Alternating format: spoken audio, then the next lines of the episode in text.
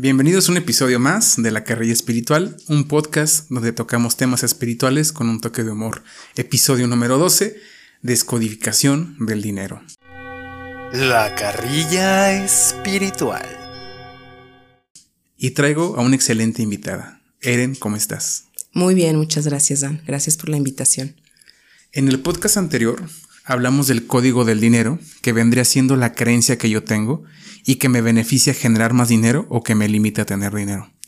Uno de los códigos que yo comparto es, si quieres que la gente invierta en ti, tú invierte en ti, para que la gente invierta en ti, si no estaría siendo incongruente la gente, no eres atractivo. ¿Qué otros códigos nos recomiendas revisar o compartir el día de hoy para entender más de estos códigos de la gente millonaria? Sí, la vez pasada terminamos con el que para mí fue es el más importante, que es la gente con mentalidad abundante todo el tiempo se hace responsable de su vida y cree que ellos crean su vida. Y la gente con mentalidad pobre todo el tiempo están en la victimez y piensan que la vida les sucede o que la vida les pasa. ¿Sí? Em, y con relación a esto, creo que, que un segundo punto pudiera ser que la gente con mentalidad rica todo el tiempo está centrándose en las oportunidades todo el tiempo está buscando qué hacer, en dónde invertir, nuevos negocios, etc. Y la gente con mentalidad pobre todo el tiempo se centra en los obstáculos. Entonces, por lo tanto, eh, lo que crees, creas, ¿no? Y, en lo que tú estás poniendo el foco es, es en lo que el universo te va a devolver más de lo mismo. Por lo tanto, si tú todo el tiempo estás enfocándote en las oportunidades, pues el universo, el universo te va a mandar más. Y al contrario de la gente con mentalidad pobre, lo contrario. Hay un cuento que me gusta mucho, donde un padre que es zapatero manda a dos de sus hijos a un pueblo donde no hay zapatos. El hijo mayor regresa y le dice, papá, es el peor negocio que podemos hacer. En ese pueblo nadie utiliza zapatos. ¿Cómo quieres que yo venda zapatos en un lugar donde no venden zapatos? Y el hijo más chico llega y le comenta, papá, acabo de encontrar el negocio de nuestra vida. En ese pueblo nadie utiliza zapatos. Entonces, donde el hermano mayor ve una carencia, el hermano mayor ve una oportunidad. Busca oportunidades y la vida te dará más oportunidades. ¿Qué otra idea o código es importante que nos compartas el día de hoy para seguir nutriendo esto? Sí. Eh, otro sería que la gente con mentalidad abundante o próspera siempre está admirando a la gente que tiene más que ellos, siempre está buscando imitar lo que hace la gente exitosa, busca relacionarse con ellos, busca aprender de ellos. En cambio, la, gente con mentalidad pobre todo el tiempo está criticando, juzgando, etc. Y lo más probable o lo, o lo, más lógico es que se relacione con gente con la que ellos se sientan cómodos, que es gente de su mismo nivel.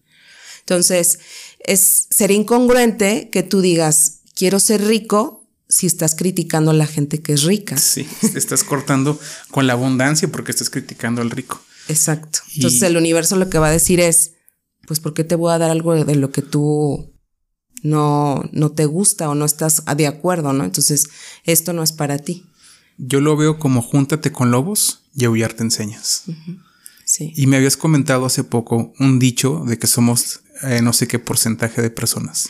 Ah, sí, somos el resultado de las cinco personas con, la, con las que nos relacionamos. Entonces, eh, pues checa con quién te estás relacionando y ahí tu resultado.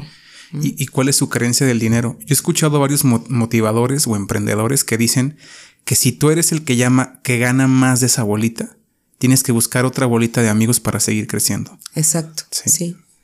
Sí, o sea, si quieres expandir tu contexto, pues requieres buscar gente que te ayude a expandirlo. Entonces, ahora también creo que cuando, que también es exponerte en una situación incómoda, por eso a la gente no le gusta. Entonces, la única manera de crecer es eh, estar dispuestos a sentirnos incómodos.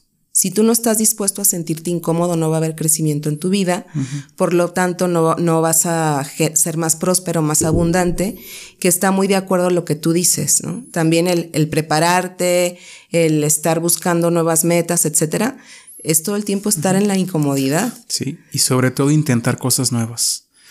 Si el mismo mecanismo no te da un resultado, es una locura que en algún momento te dé. Si ya lo probaste una y otra vez, una y otra vez, Entonces, hacer cosas nuevas nos traerá resultados diferentes. Es uno de los pasos de la maestría. Sí. Practicar, hacer cosas diferentes y pedir ayuda. Ir a atención psicológica, ir con un mentor que gane más que tú, meterte un diplomado de abundancia o administración financiera. Sí, si te fijas, todo esto que me comentas es invertir en tu crecimiento. Entonces, si tú inviertes en ti, invariablemente la gente va a invertir en ti, va a invertir en tu negocio y obviamente vas a tener un crecimiento.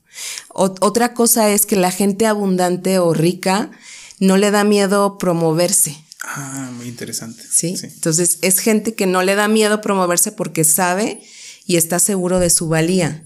Entonces, ¿cómo quieres ser alguien exitoso en lo que haces si no te quieres promover? Si piensas que la gente va a adivinar lo que tú puedes ofrecerles o, o, el, o el, este, ¿cómo se dice? El valor agregado que les puedes ofrecer a diferencia de otra gente. Sí, y tiene que ver mucho con el merecimiento, ¿no? Sí. Yo he fijado que muchas personas no se hacen publicidad a sí mismos, ¿no? Que alguien requiere algún servicio y, ay, les da penita, ay, yo soy doctor, pero ¿cómo voy a decir que yo soy doctor? Ajá. Entonces, una buena forma es que tú hables de tu servicio, solo ofreciendo tu servicio desde la calidad y desde la abundancia, sin pretender. Entonces, esa sería como la parte de anuncio lo que hago, mi, mi marketing personal. Sí, porque además creo que cuando tú te promueves es porque estás orgulloso de lo que haces Sí. y te sientes seguro de lo que haces, te preparas en lo que haces. En cambio, si estás, creo que una de las razones pudiera ser que si no te promueves es porque no estás tan seguro que tan bueno eres. Y tú has dicho un punto importante que es el merecimiento. La gente abundante es gente que está abierto a recibir, es gente que está abierta a recibir todo el tiempo, todo el tiempo. Y la gente que está en la carencia, que tiene mentalidad pobre, no sabe recibir.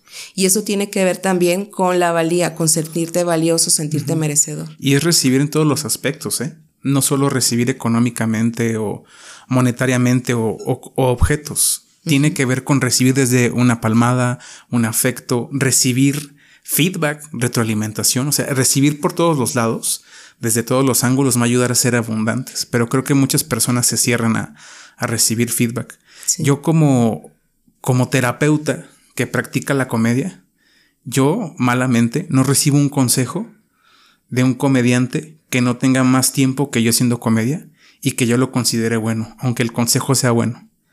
Y esa parte del ego no me ayudaba, ¿sí? Entonces, ahora yo digo, mi maestro está en todas partes, puede escuchar a quien sea. Sí, porque además eh, el universo no entiende, ah, tú no quieres recibir eh, consejos de gente que no crees que vale, pero sí. quieres recibir dinero, pero sí quieres recibir amor, pero sí quieres tener relaciones eh, buenas con tu gente. No, el universo entiende, tú no quieres recibir aquí, ah, pues no quieres recibir en ningún área de tu vida. Entonces eso es algo súper importante, estar, estar abiertos, como bien dices tú, a recibir en todos los sentidos Ajá. para que entonces tu abundancia se expanda en todos los sentidos. Sí. Y eso del recibir, hay un síndrome muy claro aquí en México, que lo noto en muchas consultas y en seminarios, que les digo, ¿qué haces cuando recibes el dinero? Y parece que a muchos padres de familia el dinero les quema. En cuanto llega el dinero, luego, luego apartan el dinero para comprarle a los demás, a los hijos, pagar la hipoteca. Y les digo, ¿y tú? ¿Cuánto invertiste en ti? Nada. Me dejó en último lugar. Ni un par de chanclas me compré a mí primero. Entonces, ¿cómo esperas que el árbol siga dando frutos? Si cuando las, las hojas que son su propio abono caen, las repartes. Entonces, si yo soy este árbol que da abundancia a través de sus frutos y mi abono son las hojas que vendría siendo el dinero, utiliza tu propio abono primero contigo y luego con los demás. Que es esta metáfora del avión, ¿no? Si hay una presurización y se acaba el oxígeno, el capitán te dice primero tú y luego los demás. Porque si estás bien tú, vas a poder proveer mejor a los demás. Y esta es una parte que complementa eso que dices de, del cómo recibir. Ah, bueno, recibo, pero también el dinero no te quema, pues uh -huh. invierte en ti y luego en los demás. Sí, porque además es parte del merecimiento, de sentirse merecedor, que, que lo que tú estás generando también tú te mereces una parte de ello, ¿no? Y entonces el, el, dinero, como es energía, va a llegar en abundancia también para darte a ti. No va a decir, ah, pues nada más va a llegar lo suficiente para que tenga para mantener a su familia. Entonces, nunca terminan comprándose, como dices tú, ni unas chanclas, porque el, el dinero entiende que no, lo- no lo necesitan para ellos. Sí. ¿no? Y aparte el dinero es un vehículo nada más, ¿eh? Hablando el tema, pues es descodificación del dinero porque es un enunciado atractivo, ¿no? Es un título atractivo. Sí. Pero hay muchas personas abundantes que no necesariamente les llega el dinero específicamente para hacerse de algo, ¿no? El chiste es centrarse en lo que quiero, sentirlo, vivirlo y que llegue. Si yo quiero ganar o tener una casa y solo quiero ganarla a través del sorteo tech, pues estoy cerrando mi abundancia. ¿Qué tal que si me la heredan, eh, me encuentro dinero cazando tesoros y tengo dinero? Entonces, cuando tengo mi meta clara de qué es lo que quiero, debo de sentir que ya lo tengo, pero si pido el cómo, estoy cerrando las infinitas posibilidades para materializar las cosas. Sí. Y dijiste algo muy importante, agradecer todo, por todos los medios como me llega el dinero, ¿no? Te puede llegar en, a manera de ayuda de un amigo, a manera de, de apoyo de alguien más, de trabajo, de, un- de una oportunidad de negocio. Es más, yo en lo personal, si me encuentro una moneda de un peso, yo la, yo la levanto y agradezco, ¿eh? Sí. Porque es parte de que el universo me está dando abundancia, aunque sea un peso. O sea, es dinero. Sí. Sí. Luego veo que hay gente que dice quiero ganar más dinero, ¿no? Y más dinero es un peso. Debo de tener clara la cifra. Sí. De hecho, yo haciendo mis números al mes, yo decía quiero ganar tanto. Y sí empecé a ganar ese tanto, pero como no dije que el dinero fuera libre, generé más gastos. Entonces no me quedaba el dinero libre, ¿sí? Yo decía, quiero ganar 10 pesos. Y los ganaba, pero los 10 pesos no eran íntegros, ¿sí? No eran completos. De esos 10 tenía que pagar como 5 otras cosas. Sí. Entonces hay que ser muy claros con cómo quieres ejecutar la meta de la abundancia. Sí, tocaste un punto súper interesante que es centrarnos en la meta, como bien dices tú, que, cuál es la meta que quiero tener, pero no nada más de mis ingresos mensuales, por ejemplo, o mis ingresos anuales. Hay que centrarnos en la meta de tu fortuna neta. Los, los millonarios, ellos hablan de su fortuna neta. No, no te presumen cuánto ganaron al mes más con relación al mes anterior, sino que ellos tienen su, su meta muy clara en términos de fortuna neta. Ahora, fortuna neta eh, tiene que ver todos tus activos, todo lo que ganas, todos tus ahorros, todas tus inversiones, menos tus deudas o tu apalancamiento. Esa es tu fortuna neta. Entonces, una manera de empezar a crear abundancia y centrarte en lo que quieres crear es, como bien dices tú, poner tu meta de cuál es tu fortuna neta que quieres crear. Y con base a eso, ir haciendo y tomando acción. Sí. ¿Qué estrategias vas a hacer para hacer crecer tus ingresos? Tanto los, los ingresos normales, que, es, que son los que generamos con nuestro trabajo, como los ingresos pasivos, ¿no? Sí. que son los que generamos sin, sin tener nosotros que estar ahí al pie del cañón creándolos. Sí.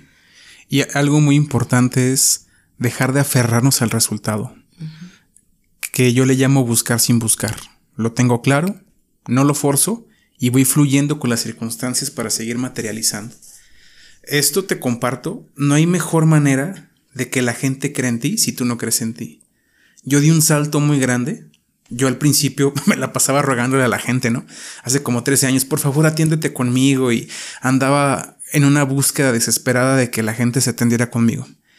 Y la gente no llegaba. Pero cuando yo empecé a creer en mí, dejé de buscar a la gente. Ahora la gente, gracias a Dios, me busca a mí y compartimos un servicio, ¿no? Yo brindo un servicio y ellos me brindan la forma de que yo pueda materializar mis bienes. Si todo fuera por caricias y apapachos, pues estaría bien, ¿no? Pero el dinero es indispensable. Sí, tocaste otro punto súper importante, o sea, darle el valor al dinero que merece. Porque, o sea, muchas veces cuando, cuando las personas con mentalidad pobre están en la opción de, bueno, o ser más rico o, o pasar más tiempo con mi familia, dicen, no, pues pasar más tiempo con mi familia.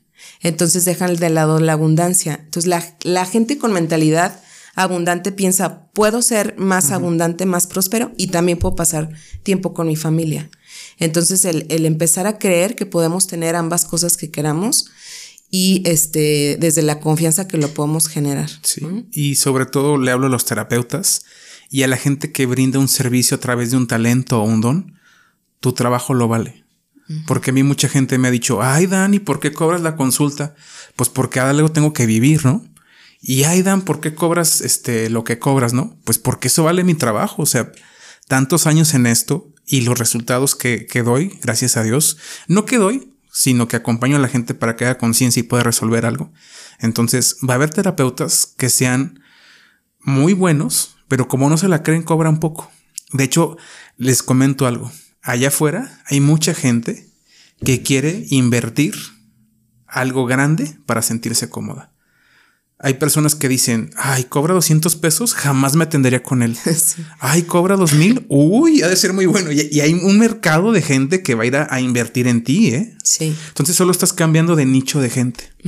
Sí, eso, eso tema está, está padre porque también tiene que ver con lo que tú te da, el valor que tú te das, ¿no? Sí. Es como tú te promocionas. Sí. Claro que que doy sesiones gratuitas y voy expongo y doy seminarios gratuitos, pero cuando sé que la gente lo puede pagar. Ahora, creo tanto en que tú puedes lograr la abundancia que por eso no doy un descuento. Sí. Cuando sé que la gente lo puede pagar. Fíjate que tocaste un punto, otro punto bien importante. Este, acabo de leer un libro donde platica eso, ¿no? Que eh, cuenta de un doctor que cobraba por una operación carísimo, o sea, cinco mil dólares, algo así, y, generaba como cinco operaciones al día, ¿no? Imagínate su cantidad de, abundancia. Pero había un día a la semana que decía, este día lo voy a destinar a la gente que requiere esta operación y que no la puede costear. Sí. Entonces, esa es parte como de, también de, de, de dar valor al mundo y cobrar por lo que tú este, sabes que, que vale tu trabajo, pero bien dices, a la gente que lo puede pagar, pues hay que pagarlo, porque el dinero siempre va a estar multiplicándose. A la hora que, yo te doy a ti una, la remuneración de tu consulta, con eso tú vas a apoyar a alguien más a generar abundancia y así es, un, es una, es una bola de nieve. O sea, el dinero se multiplica, el dinero nunca se va a acabar. Entonces, e, erróneamente, erróneamente pensamos que el dinero es finito cuando no. Y ahorita hablando de eso del dinero finito, en la pandemia, yo recuerdo que te comenté, no hay crisis. En la crisis puedes llorar o puedes vender pañuelos. Yo le te dije, el dinero es el mismo, solo se cambió de manos. Entonces, con tu intención, muévete hacia donde se está moviendo el dinero. Porque todos aquellos que empezaron, ay, ¿qué vamos a hacer la pandemia? Esos fueron los que les costó trabajo, ¿sí? Y los que dijimos, yo dije, es que es el mismo dinero. La pandemia no significa que alguien haya agarrado el dinero y le haya prendido fuego, ¿sí? Entonces, otra vez, hay que ponerme en el lugar y en la oportunidad. Sí. Hay un dicho que decía un amigo, Diosito, no te pido que me lo des todo, solo ponme donde está. ¿Sí? Ahora, es importante que nos ponga donde estemos, pero que también nosotros seamos la persona ideal para aprovechar esa oportunidad. Sí, claro. Porque luego ahí andamos siendo puras dagas. Ajá, sí. Y bueno, eh, otro punto que me gustaría tocar es que es importante administrar bien nuestro dinero. O sea, de nada sirve que seamos súper abundantes, generemos unos mega ingresos al mes si no lo sabemos administrar. Entonces, eso, eso es algo medular. La gente que es abundante es, es, alguien que sabe administrar su dinero, porque entonces pone el dinero a su servicio, a trabajar para ellos. Y no están correteando todo el tiempo el dinero, porque aunque son súper abundantes, se lo gastan todo. Sí. ¿Qué, porcentaje recomiendas ahorrar cuando a una persona le llega el dinero? Pues una fórmula así súper fácil, porque si te pones a, leer libros hay distintas distribuciones, pero yo creo que una fácil sería el 20% que lo destines al ahorro, el que ese ahorro tiene que estar invertido a manera de, eh, ahorrado a manera de inversión para que el dinero también crezca, que no lo tengas abajo del colchón. Otro 30% que lo inviertas en ti, como dices tú, darte, darte tus gustos, invertir en tu educación, en el carro que quieres, etcétera, y el, el 50 restante debería de ser para cubrir nuestras necesidades básicas. Entonces, si te fijas, la mitad es para tendría que ser para nosotros. Y la otra mitad para compartir. Wow. Qué super 20 me acaba de caer ahí. La mitad para mí, la otra para compartir. ¿Qué, ¿qué otro punto nos recomiendas para ir viendo los diferentes códigos del dinero? Eh, pues creo que debemos empezar a practicar conscientemente todas estas eh, prácticas, valga la redundancia, que tiene la gente abundante, que es todo lo que comentamos ahorita, que, que, nos empiece a cambiar nuestro código del dinero, ¿sí? es, la vez pasada hablamos que hay que hacer conciencia, el código que, como, como decimos que mamamos, y este, una vez que identifiquemos ese código, entendamos que estamos donde estamos por seguir ese código. Sí, claro. Entonces, hacer la, la disociación de decir, esto es lo que pensaban mis papás y ahora voy a introducir esta nueva manera de pensar, que es algo de lo que estuvimos platicando en esta sesión. Pero con prácticas conscientes. De nada sirve que te chutes los seminarios de finanzas, que leas todos los libros sabidos y por haber de finanzas, si no te pones en acción, si no, si no practicas. O sea, creo que, que la clave está en, como sabemos, eh, es ser, hacer y tener, ¿no? Tengo que ser, después hacer para poder tener. Pero si te fijas, la, la diferencia entre ser y tener está en el hacer. Entonces, si no incluimos prácticas que nos apoyen a, a, tener el resultado que queremos, aunque te, aunque te hayan caído 20 en este podcast, si no te pones en acción, no va a haber manera. Yo para ir concretando, una de las prácticas que he visto que muchas personas abundantes hacen es meditar. Yo he visto que todos meditan, ni uno solo, ¿eh? y en diferentes estilos, diferentes maneras, todos meditan y todos se dedican tiempo de calidad para ellos.